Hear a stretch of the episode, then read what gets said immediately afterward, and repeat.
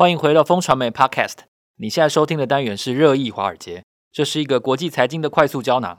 每个礼拜四带你了解这一周《华尔街日报》的要点新闻，帮你迅速补充营养，看懂世界财经大小事。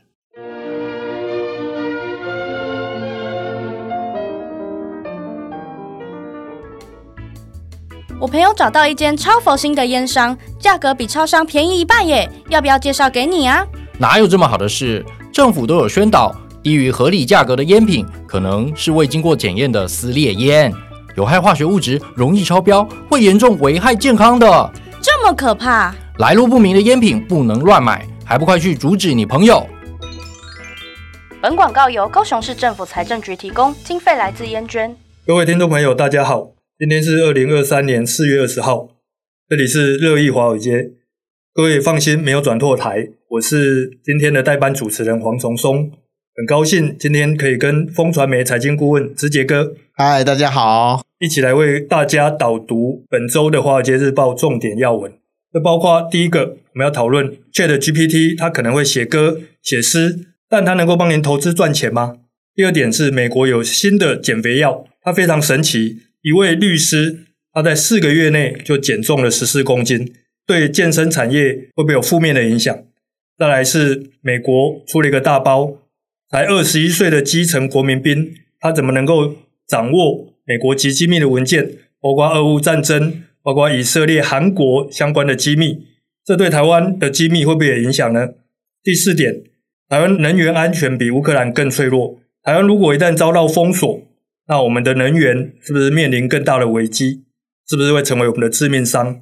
也在节目的后半段，我们要深入来讨论绿色反华风暴在全美爆发。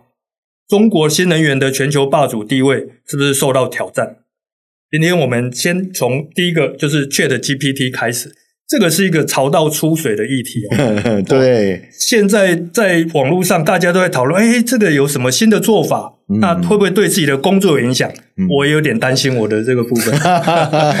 那现在大家在讨论这事情，那其实华尔街是一个全球资金最聪明的资金，最聪明的脑袋。最有企图心的人都在这个地方作战，用真金白银在作战。对，但是这个以他们来说，各种能够赚钱的武器应该早就用上。嗯，那以直杰哥您的看法哈，在过去在 AI 这个部分，在金融投资这个部分，是不是已经早就开始使用？对，AI 其实早就开始使用了。那我们再来谈一下这个 AI 在华尔街使用的历史。是，先回到这 ChatGPT 这件事情上面。嗯哎，ChatGPT 其实能做很多事情嘛，哈，能够写歌啊、写诗啊，哇，还会画图这样子，大家就很期待说，哎，他能不能帮我赚钱？我现在是不是可以问他一下，哎，我明天要买哪一只股票？他是不是可以给我标准答案？哈，这样很方便哦。对，那《华尔街日报》告诉我们，答案其实现在不太可以了，哈，不太可以。对，那一个原因呢，其实就是，哎，资料库其实量上面其实差距蛮大的。以 ChatGPT 来讲，它的资料库。包含了一千七百五十亿哦，哇，个参数模型哦，是，是哦，这个可能我们以前十几年以前的资料都放在它资料库里面，才会有生成式 AI 这样的东西出来。所以老实讲，它有这个一千七百多亿的参数模型，才能造就现在 ChatGPT 这么聪明的状况。嗯嗯、可是哈、哦，我们的交易资料其实没有这么周全。那对，那其实对于华尔街来讲的话，当然希望，哎，如果有一个非常好的工具，就像黄总说的，然后帮我协助帮我投资，那不是最好。那可是因为在这个资料量上面，其实有一定的差距。华尔街日报其实在这篇文章里面，其实有访问一个这个业内的高管，他说，哎，谈到投资，可能 ChatGPT 可能力有未逮的原因，是因为，哎，它其实没有无限量的资料来帮这个。投资人进行大量的运算，可是这代表说 AI 或是这个人工智慧没有应用到投资领域吗？其实也不是。嗯、我们很熟知的投资人，譬如说之前很畅销的书叫做《原则》，《原则》的作者 Ray Dalio，他是这个 Bridgewater 也是桥水基金很重要的创办人。诶，他就用数据其实来帮他从桥水从这个零元现在变成千亿美金哦，是美金资产的这个投资公司哦。桥水在二零二二年大家都很惨的时候，嗯、哇，他表现特好，所以他在那个时候就有这样使用 AI 这个。所以说桥水它的成功已经让大家知道，哎，其实数据是有力量的。是的。可是桥水为了要收集资讯，其实他花了非常多的力气在这个上面。嗯嗯嗯、另外一个非常著名的例子就是。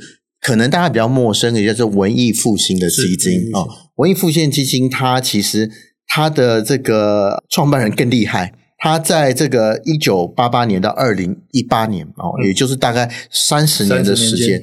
它可以创造六十六 percent 的报酬率，六十六 percent，六十六 percent 非常惊人，这个比巴菲特还厉害。是，那他是一个数学家哦，数学家，对，他是麻省理工的数学老师。嗯嗯，如果大家对他有兴趣的话，其实可以看一本书，叫做《洞悉市场的人》，里面呢有一个章节呢，就在讲说他如何收集资讯。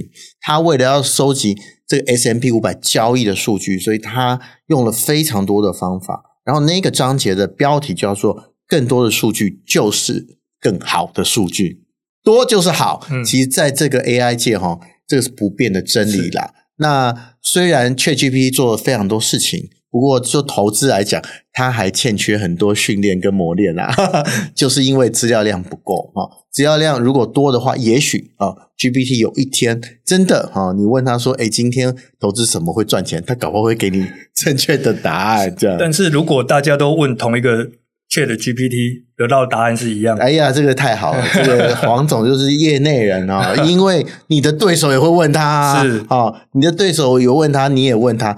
这样子你还能赚钱吗？哈，其实我对这个保持疑问的啦，哈，因为投资就是你跟你的对家赚钱，对啊，你的对家跟你对赌，你要买东西一定会有个卖家，所以在对赌的状况下面，哎，大家都有一样的工具，老实讲，这个工具还能发挥多少效能？其实我也存疑啦。嗯嗯嗯，所以不久的将来，也许可以看到更新的发展。那不过现在有个更厉害的东西，美国他们发展了一些新的减肥药。我看到一个案例，就是在《华尔街日报》里面，有个女律师，对，她四个月内就减了十几公斤，对，这个有点困难。对，我看志杰哥这么瘦，应该有平常在运动哦。哎，我们还没有 YouTube，否则大家就知道你在说谎。志杰哥有运动吗？瘦我运动，我运动，是我当然要保持一定的运动。可是呢，这个故事里面呢，这个主持人刚刚讲这个律师，他其实天生小胖妹，大家知道吗？天生小胖就是喝水都会胖那种 啊，他就是这样。嗯、他其实青春期的时候就有减重的烦恼。哎，任何这个市面上哦，坊间里面的减肥方法，他都试过，生酮也试过啊，然后各种减肥项目啊，其实他没有再花少钱的，嗯嗯嗯。然后他也是试了非常多的药，可是都没有用。可今年十一月呢，他的家庭医师开始诶让他用用这个 Ozempic，就 Ozempic 就叫中文翻译叫做胰妥赞，胰妥赞，这个是很怪的名词哦。胰就是胰脏的胰，妥就是妥当的胰脏的胰，对，哦哦，这是他本来的名字，这是他中文本来用药的名字。对，那为什么会胰妥赞呢？嗯、大家知道有胰这个字就跟糖尿病有关，对，对，那他其实本来是在做糖尿病治疗的药。我不知道大家有没有身旁有没有糖尿病的这个病友哈？嗯、那我身旁有，我就看过他用胰妥赞，它像一个针剂一样，就打进去的哦。所以说这个呢，以前都是用来降血糖的，降血糖。可是诶，这次这个我们刚刚讲的那个女女生律师的医生啊、哦，就在这个现在美国很风行的状况之下，让她这个小胖妹啊、哦、打了这个胰妥赞，诶，想不到这个效果非常显著。他就在这个从十一月到现在嘛，哈，到三月大概有四五个月的时间，减了三十磅，大概快十四公斤。诶，这个是非常这个惊人的数字。对于小胖天生小胖妹喝水都会胖的人来讲，这个是不错的数字。哎，除了之外呢，他的胆固醇啊、血糖其实都改善了。所以说呢，《华尔街日报》就认为，哇，如果说这个药这么有效的话，嗯、那我们现在各种减重保健的商机会不会因此受到减损啊？包括呢，哎，大家常上健身房，嗯啊，吃的这个低热量的食品是无糖的汽水哈，我刚刚才喝的，然后健身房会不会变差？这个其实都是。所以老实讲，我们不是说推广这个药哈。嗯、每次我们在讲这个药的新闻，都会讲这样子。因为《华尔街日报》我们是以财经的观点来看这个要带出来的这个经济效应哈，或是它产生的冲击。那这个产生的冲击呢，《华尔街日报》就在这一篇讲，大概全美哈，它以美国来讲。大概减肥，我刚刚讲的商机大概有七百多亿，七百七百多亿，大概折合大概两兆台币。台币那这两兆台币呢？这个灵药一出来，会不会让这个两兆台币呢，会产生怎么样的冲击？其实他在里面还讲的蛮详细的。不过大家如果有兴趣的话，可以去看看。我对、嗯、我的疑问是，这个东西既然是治糖尿病的药的副作用，嗯、那它有没有其他的副作用？这个就不知道了。嗯虽然这个药在台湾已经有可以拿得到了，不过大家千万不要听完了，然后就马上去要你的医生，或是用各种管道去拿到胰妥赞了哈。你一定要经过医生的核可许可或是判断，你才能够。看这个胰妥赞能不能用在你的身上，是因为这在这在台湾也不是拿来作为瘦身的用途。没错，没错。所以瘦身用途其实它在美国也有也有一点争议的。我看到有一些争议，就是说它会太瘦，所以它就会太瘦，对它就会有一个叫依妥赞的脸这样子，就是。松垮下来，我也不知道那是怎么样，我就看到他是有这样的状况，所以我们只是跟大家讲哈，我们也不是专家，不是医学专家，嗯、所以建议大家在这个看这个新闻的时候，用财经角度看。嗯、第二个呢，就是你真的觉得胰妥站要试试看，一定要请教医生。是的，那第三个一样是在美国有一个大包哦，美国有一个基层的国民兵，空军的国民兵，他泄露了一个很大的机密。我不知道之杰哥，您是什么军种退伍？哎，装甲，装甲，嗯，然后上兵退伍？没有，我是预官。哦，预官，跟我一样，我是预官。对，我是预，呃，应该是，哎，我们那时候是少尉预官。少尉预官，对。但是这只是二十一岁的国民兵，但是兵阶是一等兵呢。也就是说，新兵训练完他就成为一等兵，他泄露很多的国家机密，对，是在一个游戏平台上面。这个我觉得真的是。匪夷所思哦，只用四个字来形容哦。而且这个被号称是十年以来美国最严重的这个国安泄露事件哦。那它不只是泄露了乌克兰的军事部署，它其实连以色列、韩国哇，这个都是这兵凶带危的地方哦。的机密都被他泄露出去了。刚刚黄总问的非常好哦，因为我们当兵的经验，怎么可能小兵会有这种管道机密的，可以接触到这样的机密，而且机密这么多哦？那在上上周四的时候，哎，其实 F 这个 FBI 就把他抓了，抓起来，抓起来了。哎，我们就看到，哎，竟然是一个这么小。这么基层的兵，嗯、其实大家都吓一跳，以为是哇，这个美国国防部被俄罗斯渗透啊，其实都不是。其实刚开始这个新闻出来的时候，在网络上宣传的时候，大家还以为，哎，这是不是假消息？是因为真真假假消息在网络上太多了。嗯、那国防部一直没有证实，要让这个消息发酵一下，是这样，让子弹飞一下，飞一下呢，大家就越看越不对劲，因为它里面的讯息实在太完整了，譬如说。这个乌克兰防空导弹，哎，它精确预测五月二号就会用光，然后部署图也非常清楚，嗯、然后北约成员国在乌克兰的支援人数啊，细到哪一个国家呀，哪一个国家的几个人啊，都知道，巨细靡遗的程度，让人家觉得哇，美国真的很厉害，真的 渗入了这个俄罗斯俄罗斯的军事情报网，非常厉害。所以最后啊，国防部默认了，就是说啊，对，这个是真的是国家机密。国家机密，大家都开始猜到底是哪里的这个环节出了问题，竟然最后发现，在二十一岁的，而且国民兵哦，嗯、他还不是国民兵，老实讲是不是正规军？对，来处理美国国内事务的主要哈。嗯、那既然可以接触到这个美国及机密的国防机密，然后连以色列、韩国的机密，哎，其实都被泄露了哈。嗯我们看到新闻上，以色列跟韩国其实有严正的抗议，脚对，非常严正的抗议。那这个我觉得美国哈，虽然现在我们不知道 结果是什么啦，嗯、不过国防部一定要给大家交代了哈。嗯、不给大家交代，我相信以后没有人要跟他情报分享的。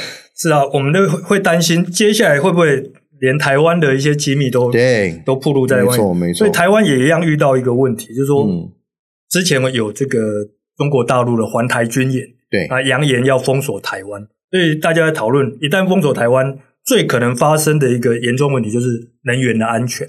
有估计说，哎，台湾目前可能在天然气一个安全存量，我们目前可能只有十一天。对，这个如果一旦真的封锁，会发生怎样的一个问题？这个老实讲，就是台湾的软肋，确实是哈。那因为在我们做绿能之前啊，我们靠那个煤炭啊、石油啊、天然气跟核能嘛，哈。那可是核能现在不管你愿不愿意来，它反正就是快除役了，然后那我们百分之九十八的能源其实靠进口。这个黄总讲一点都不错，万一这个台海被封锁的话，其实他也不用整个封锁，他只要警告你一下，其实运输船就会担心受怕，甚至你的保险金会飙高，有没有人愿意运都都是问题。这个就会变成台湾很重要的威胁。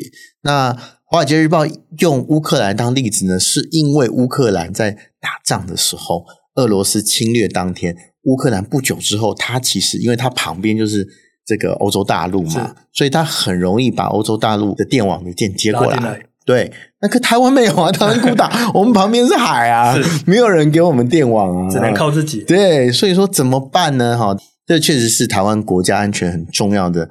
一个软肋哈，那台湾当然现在开始发展这个绿色能源。那绿色能源有一个目的，也是说，哎，太阳跟风反正偷不走哦，都在我们家哦。那如果我们发展成熟之后，至少在某一个程度上哈，我们可以不要依赖这个，不管是石化能源呐，或是国外的这个呃能源哈。我觉得这个也是台湾发展绿能绿色。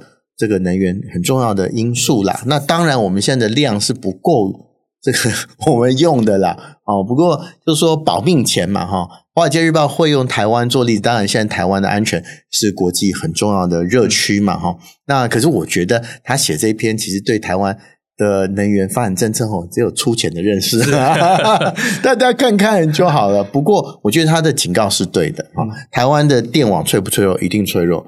再过一阵子哈，我们要限电啊，或者电价飙高，我相信这个就会变成新闻的标题被讨论了。绿能的缺口是不是是啦？啊、这个是是致命伤对啦。嗯，可是台湾现在已经有在做一些措施，希望能够把这个致命伤的伤害说到比较小的地步。那完全是就就是很难，这个确实是我们必须要这个正视的啦。哈，不管是电网啦，哈，我们让它更强韧一点啊。然后绿能让它赶快补齐缺口，我觉得这个是台湾政府必要的。这个我相信，二零二四年这个总统候选人或当选人，我相信一定也是他很重要的责任啊。也由于因为要选举了，所以对要涨价是不太可能，电价要涨是致命伤。对，所以一些新的建设大概是可能要选完总统后才有可能 没错做一些新的做法。对，那另外一个我们今天要比较深入来谈，就是。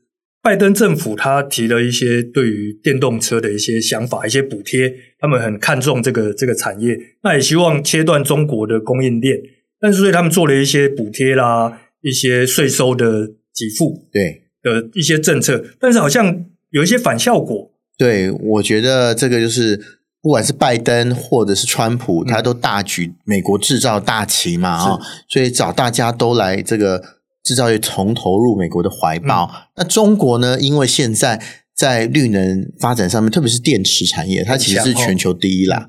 当然，很多现在美国电池厂其实要仰赖中国的技术，于是呢，这些汽车厂呢就叫说：“哎，那你电池厂可不可以来来美国设啊？”那哎，电池厂也过去了，就现在发现一个问题，就是想不到美国。民众的反华情绪这么高，嗯哼，然后现在大声跟中国电子厂说 no。这个报道里面有两个两家公司，一个叫做国轩高科，台湾比较陌生。另外对，另外一个比较大家比较熟悉的就是宁德时代。哦，宁德时代跟福特啊。合作，对，然后在美国这间电池厂，它也被抗议。那这个国轩高科被抗议的更厉害哦，嗯，主角这一篇。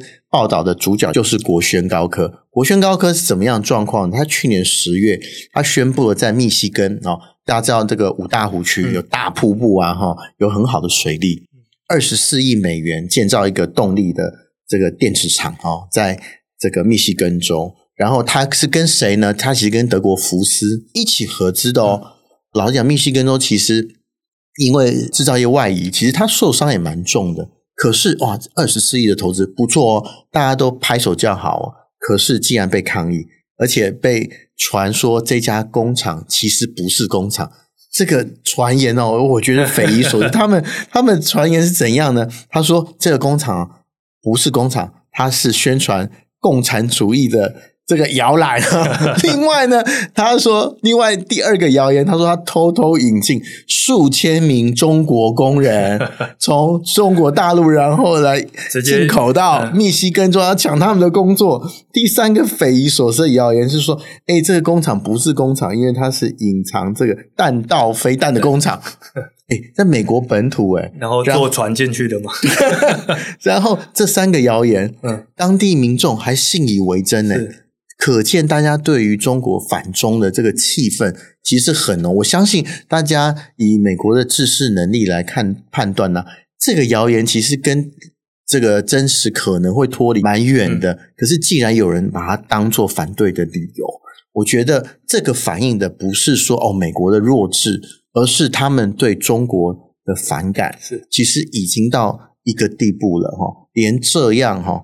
大家觉得尝试能判断，好像跟事实蛮远的这个谣言，都能够变成这个反这个中国电池厂的很重要的借口。我觉得这个其实哈，习近平哈听到，他应该要想想，为什么中国人员在十年前、十年后差这么多？我记得十年前的时候，哇，中国人员那时候好，大家都要扒着中国啊。那时候连这个啊，美国的财政部长啊，Paulson 啊。他以前是高盛的这个 CEO，然后他跟中国关系非常好，跟王岐山关系非常好，然后包括季新奇，那一票人，一票永中派，到现在完全销声匿迹了。我觉得，呃，习近平更需要注意，就是说，当这个民众反华的声音这么大，我相信地方的议员、地方民意代表一定一定会从众。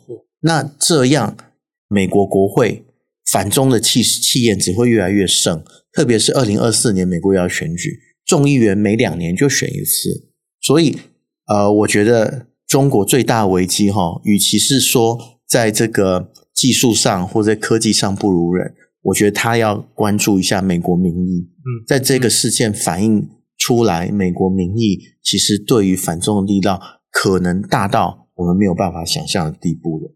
有一点环环相扣的，对，嗯，从民众的意识到政治人物，它其实是互相影响，对，可能会让美中的关系越来越恶化。没错。那谢谢志杰哥刚刚精彩的分享。我们现在有一个结合公益的订阅方案，只要在五月底前订阅《华尔街日报》VVIP 方案，就帮您捐出一千元给乐作创意协会，让您可以一边看《华尔街日报》一边做公益。详细的资讯，请透过节目资讯栏的活动连接参考。好，我们今天就到这边，谢谢志杰哥，拜拜，拜拜。